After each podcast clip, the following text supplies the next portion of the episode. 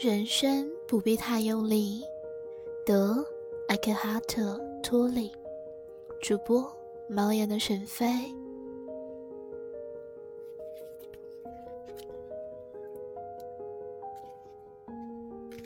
第二章：开启认知的新格局。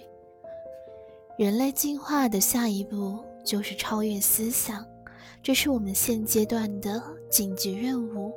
这并不意味着停止思考，而是至少不再完全认同思想，受制于思想。Chapter Two: New Cognition Pattern.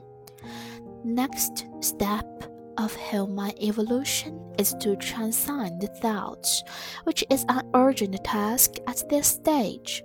Transcending thoughts does not mean quitting thinking Instead, it means human beings should at least not totally identify with and be controlled by their thoughts.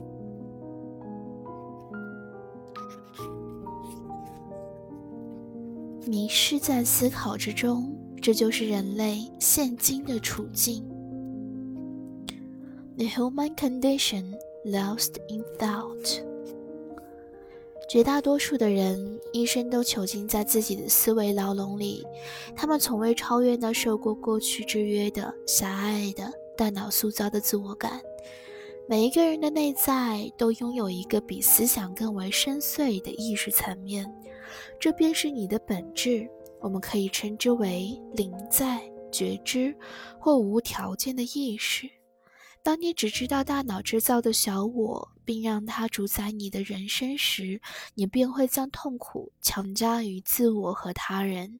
除非你进入到比思想更为深邃的意识层面，通过无条件的意识、爱、快乐和无限的创造力，才会进入你的生命。永恒的内在平和才会进入你的生命。如果你能认识到，哪怕只是偶尔认识到，你心中出现的想法仅仅是一些想法而已；如果你能看到你的心智、情绪对外界刺激的应激反应模式，那就证明你已经进入那个比思想更为深邃的意识层面。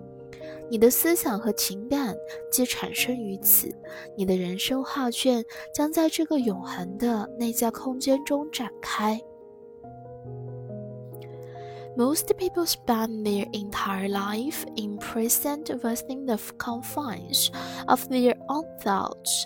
They never go beyond a narrow, man made, personalized sense of self that is conditioned by the past. In you, as in each human being, there is a dimension of consciousness far deeper than thought. It is the very essence of who you are.